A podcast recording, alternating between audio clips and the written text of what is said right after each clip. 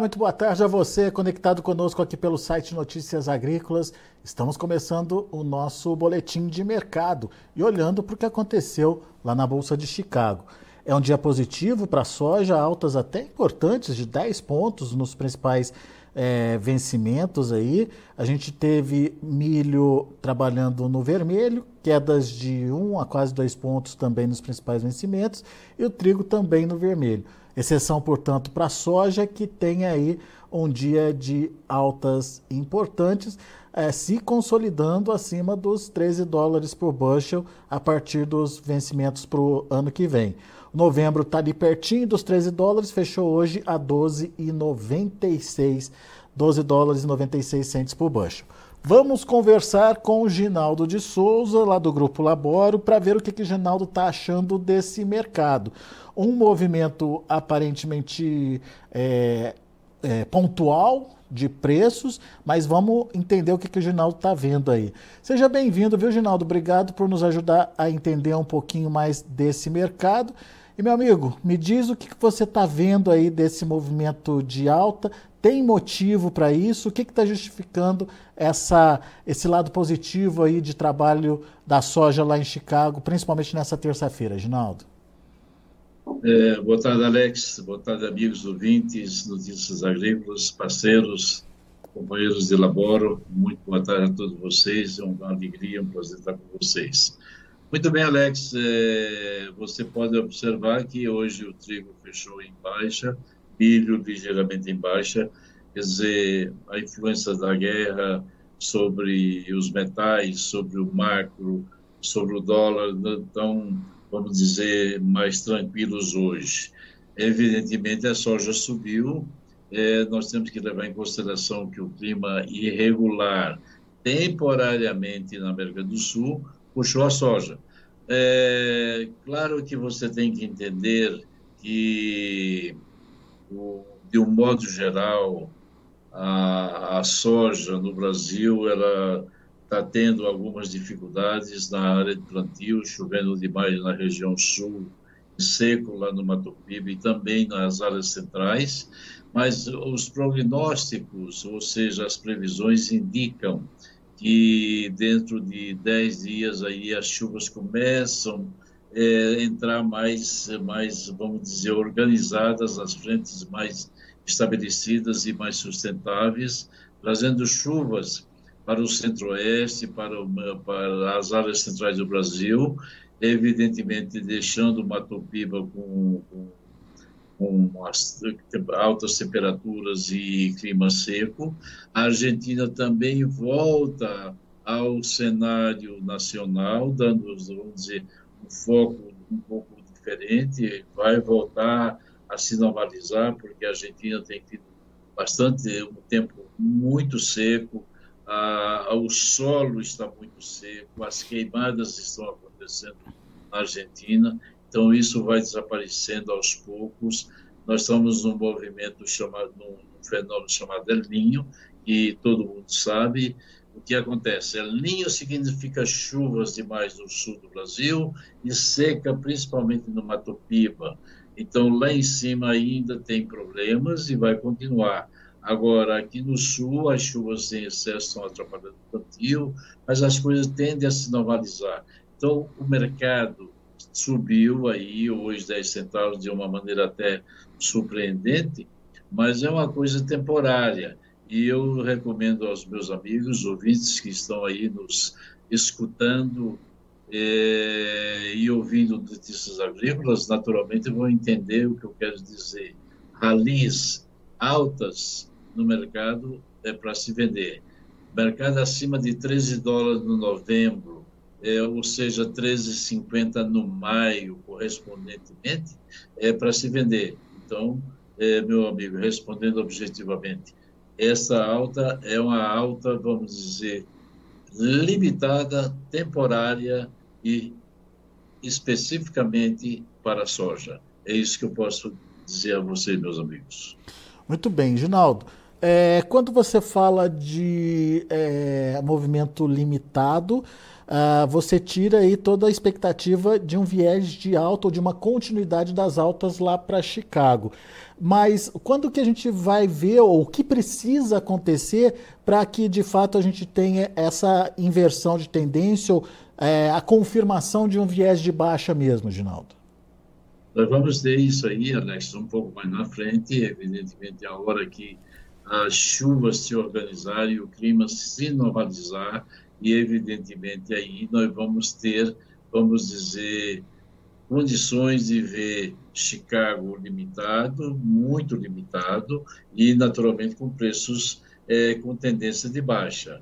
Eu recomendo a, aos amigos ouvintes o seguinte, que esses ralis eventuais, porque o rally de hoje é uma coisa que talvez não tenha suporte para amanhã, não tenha suporte para a noite, mas se tiver aí e continuar subindo, como eu disse, o contrato de novembro acima dos 13 dólares jogaria, vamos dizer, o maio a 13,50. Acima de 13,50, o maio vai encontrar muitas vendas pela frente.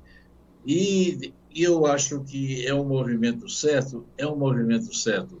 Observe bem que trigo não subiu, trigo caiu, milho também não subiu. E quem subiu? A soja. Por quê? Quando você olha a posição dos fundos, é preciso que lembrar também que os fundos, no, final de semana, no, no, no, no relatório da, da CFTC, que é a comissão é, que faz é, os números e divulga os números é, específicos e a posição dos fundos, mostrou que tinha apenas 2 mil contratos de soja comprados. Ou seja, no geral, tinha 150 mil, quase 150 mil contratos de milho vendido e tinha 104 mil de, so, de, de trigo também vendido. Tinha um tico-tico, 2 mil contratos apenas de soja, é, 30 mil contratos de óleo e 36, se não me engano, de farelo. Então, estavam mais vendidos em Chicago do que comprados. 150, a ordem de 150 mil contratos vendidos. Os fundos também não estão apostando no mercado e o mercado está vulnerável. Nós estamos, eh, vamos dizer, nessa faixa de 13 dólares para o Niarvai, para o contrato de novembro, e é preciso lembrar que soja lá, lá para março, maio, a 13,50 é um bom nível de venda. Claro que nós temos aí um fator negativo, que é o prêmio, com 100, 110 negativo. Mas a tendência, na minha opinião, é que Chicago caia e o prêmio também caia um pouco mais a hora que entrar a pressão naturalmente lá na frente. Nós vamos ter, evidentemente, um momento precioso. Talvez dezembro seja esse momento precioso, onde os preços cairão e, naturalmente, eh, Chicago vai ceder e vai mostrar sua cara acima, abaixo dos 12 dólares para, para os contratos futuros. É isso que eu vejo e é isso que eu imagino. Uh, não vejo, eu coloco simplesmente o seguinte fato. A safra americana foi menor, foi menor, a safra de 110 milhões de toneladas, 111, ok, é isso aí. Mas ela está lá, está disponível, está à venda. A China, do outro lado, não vai comprar mais do que 102 milhões de toneladas. E o que produzir aqui na América do Sul, o que, é que nós vamos fazer? nós estamos falando de uma safra de pelo menos, pelo menos 160 milhões de toneladas no Brasil, 50 milhões na Argentina, já são os 210. Aí você bota 10 no Paraguai, 220. Mais o Uruguai, 5, 225. O que, que você vai fazer com 225 milhões de toneladas aqui na América do Sul, que todo mundo tem que vender, tem que botar para fora, tem que sair com esse produto, mais 100, 100 milhões que tem no, nos Estados Unidos mais 20 que vai ser produzido na China, mais 15 na Índia. O que, é que vai acontecer? Preço baixo. Eu digo sempre, o mercado tem duas mãos, uma vai, uma vem. Até agora, nos últimos três anos, o mercado foi para cima.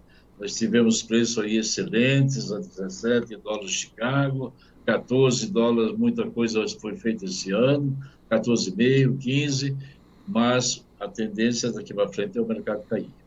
Me perdoe, eu isso... não posso dizer algo que, o meu, que as minhas contas e o meu sentimento não vê. É isso que eu posso anunciar a vocês. Isso abre oportunidade, obviamente, de negócios para o produtor brasileiro, que está atrasado na comercialização da safra nova, e mais do que isso, é, essa, essa janela de oportunidade, ela se volta também para a soja que está na mão do produtor ou é específica para a safra nova? Ela é, é para tudo, Alex. É o que está aí no disponível e está, está vindo pela frente. É, soja que está na mão do produtor, ele deve sair disso aí. É, nesse momento, aproveitar as altas que tem. Não importa onde é que você está. Ah, está no Mato Grosso, a soja lá é mais barata, está 120. Ah, você está aqui no sul de Santa Catarina, aqui, aqui próximo, aqui o sul do Paraná. Ah, a soja está 130, 130. Entende? É por aí, meu amigo. Não guarde soja que você vai sofrer. Você, se tiver custo, tiver financiamento ou tiver devendo, você vai pagar juros carregando um produto que não tem, nesse exato momento, uma, algo que te mostre uma tendência autista. Então, é um péssimo investimento hoje guardar soja como, vamos dizer assim, como poupança. Eu não faria isso. Eu sairia da soja disponível e vou vender na soja futura. É, esse, é essa a recomendação que eu dou.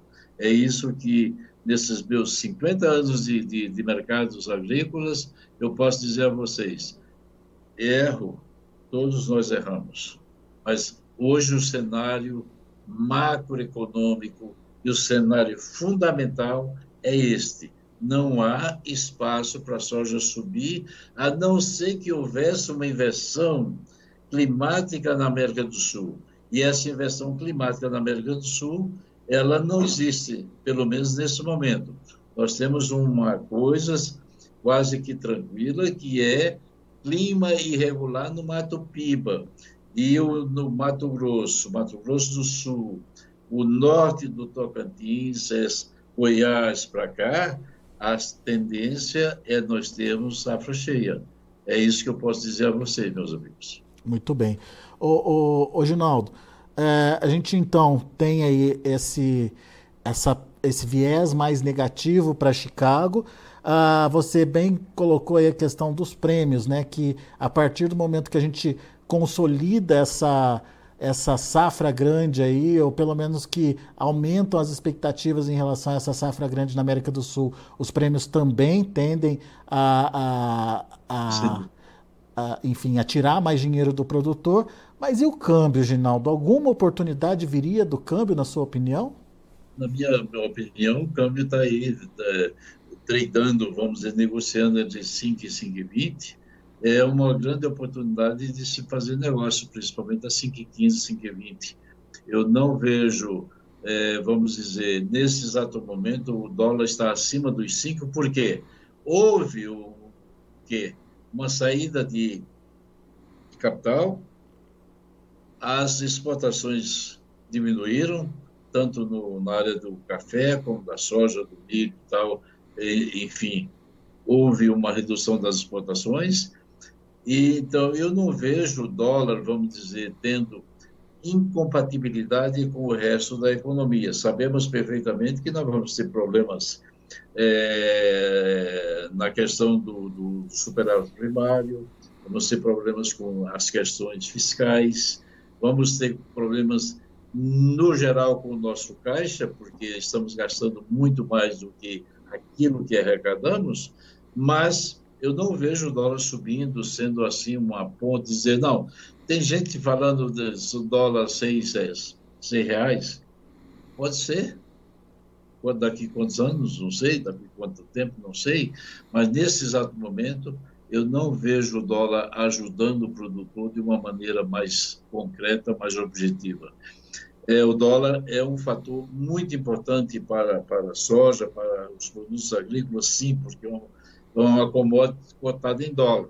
Mas nesse exato momento eu não vejo o dólar fazendo a diferença que existe entre o preço de Chicago, que deve cair, mais o prêmio em baixa, o dólar não vem a compensar isso de jeito nenhum, Alex. É, né? Pois é. E, e o produtor, ele está atrasado na comercialização, não está, Ginaldo? Está muito atrasado e esperando, naturalmente, contando com preços melhores. É, isso que ele tem na mão, seja 17%, seja 16% na mão, ainda representa a si mesmo, Alex, uma safra, uh, uma, um volume expressivo de mais de 20 milhões de toneladas nas mãos, é, é muita coisa. Mas a safra que vem aí pela frente é pesado. Então, eu diria que o produtor está atrasado. Venda, na minha opinião, venda o que você tem da safra velha e comece a vender a safra nova, fazendo média, para que não fique depois lá na frente com problemas. Nós já vimos o mercado subir de 6 para 10 e cair de 6 para de 10 para 5 em menos de 70 dias. Não é isso que vai acontecer, eu estou dizendo. Mas o mercado tem duas mãos, uma vai, uma vem. Até agora ele foi, ele está começando a voltar e você não espere que ele volte novamente às altas se não houver algo especial. E nesse momento não existe nada de especial que possa comprometer a oferta e, naturalmente, prejudicar é, os preços, fazendo com que os mesmos subam. Então, eu, eu recomendo. Procure vender, procure se tranquilizar. Bote o seu dinheiro no bolso, pague suas contas e saia do mercado de soja temporariamente em termos de estoque. Muito bem. Dicas importantíssimas aí do Genaldo para você, produtor que está em dúvida sobre a sua comercialização, sobre o que fazer com o seu produto nesse momento. Chicago está dando oportunidade. Uh, vamos, vamos ver uh, o que vem, vem pela frente. Obviamente, quem não vendeu está esperando para saber o tamanho da safra brasileira, Ginaldo, contando com algumas perdas, né? principalmente uh, perdas lá no Matopiba. Uh, como é que você vê essa possibilidade aí e até que ponto isso poderia influenciar nos preços aqui no Brasil? Eu diria para você que nós devemos ter uma safra cheia no sul do Brasil. Claro que vamos ter problema de replantio, choveu demais. Eu digo sempre, quando muito chove, é quando nós temos safra cheia. Você perde isoladamente, coitado do produtor que perdeu isoladamente, é um prejuízo grande, nós sentimos isso, mas no geral, quando tem muita chuva, tem muita safra. Essa é a lógica, sempre foi assim. Quando tem seca, você tem pouca, pouco produto, pouca oferta. Então, nesse aspecto, considerando o Matopiba, que produz em torno de 20 milhões de toneladas, 20 milhões de toneladas, para uma safra de 160 milhões de toneladas no Brasil, pelo menos, se você perder 20, 30%, ó, isso é um exagero, 30% no Matopiba, você perdeu 6 milhões. Então, vem para 154, 155 milhões de toneladas da safra brasileira, se você perder isso lá no Mato Piba.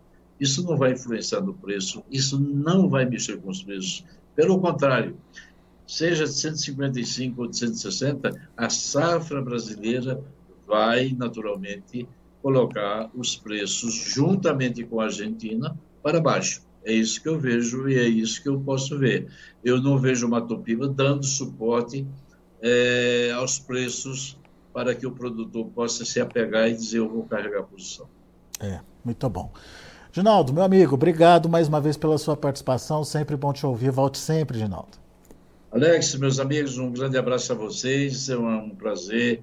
Eu gostaria sempre de trazer notícias boas, mas infelizmente eu não posso dizer aquilo que eu não vejo, aquilo que eu não sinto. Então, um abraço a todos. Fiquem com Deus. Valeu, Ginaldo. Abraço para você. Tá aí, Ginaldo de Souza, Grupo Laboro, analisando o mercado.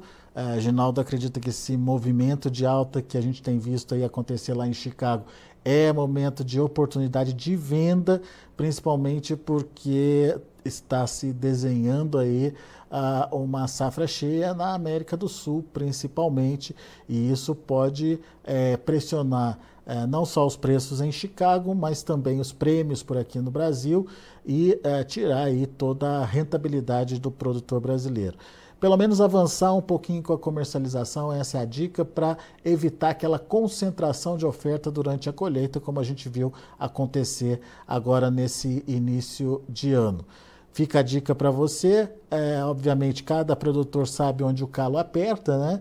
Não dá para generalizar e fazer uma receita de bolo aqui ah, para todo mundo, mas se tiver rentabilidade, se tiver uma margem positiva aí na sua atividade, não deixe de participar, não. Uh, pelo menos esse é o alerta que os analistas têm feito aqui para a gente no Notícias Agrícolas. Deixa eu passar para vocês como encerraram as negociações lá na Bolsa de Chicago. Foram altas até importantes, de 10 pontos nos principais vencimentos. Novembro subiu, 12 dólares, subiu para 12 dólares e 96 centos por bushel, ali pertinho de volta ali dos 13 dólares, 10,5 de alta. O janeiro, 13 dólares e 16 centos por bushel, também subindo 10 pontos e meio. O março, 13 dólares e 29 centos por bushel, 10 pontos e meio de elevação. E o maio, 13 dólares e 41 centos por bushel, 9 pontos mais 75 de alta. Esses são os números da soja. Vamos ver o milho.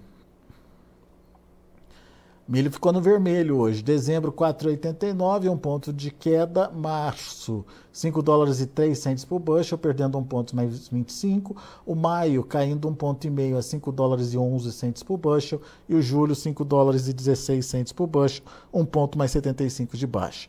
E para finalizar, o trigo. Dezembro fechou com 5 dólares e 70 centos por bushel, recuo de 6 pontos mais 75. O março, 5,98, queda de 5 pontos mais 75.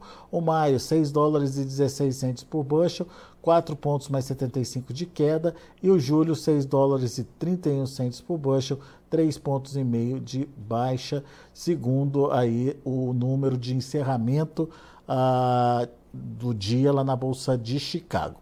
A gente vai ficando por aqui. Agradeço muito a sua atenção, a sua audiência. Daqui a pouco tem mais informações e outros destaques para você aqui no Notícias Agrícolas. Continue com a gente.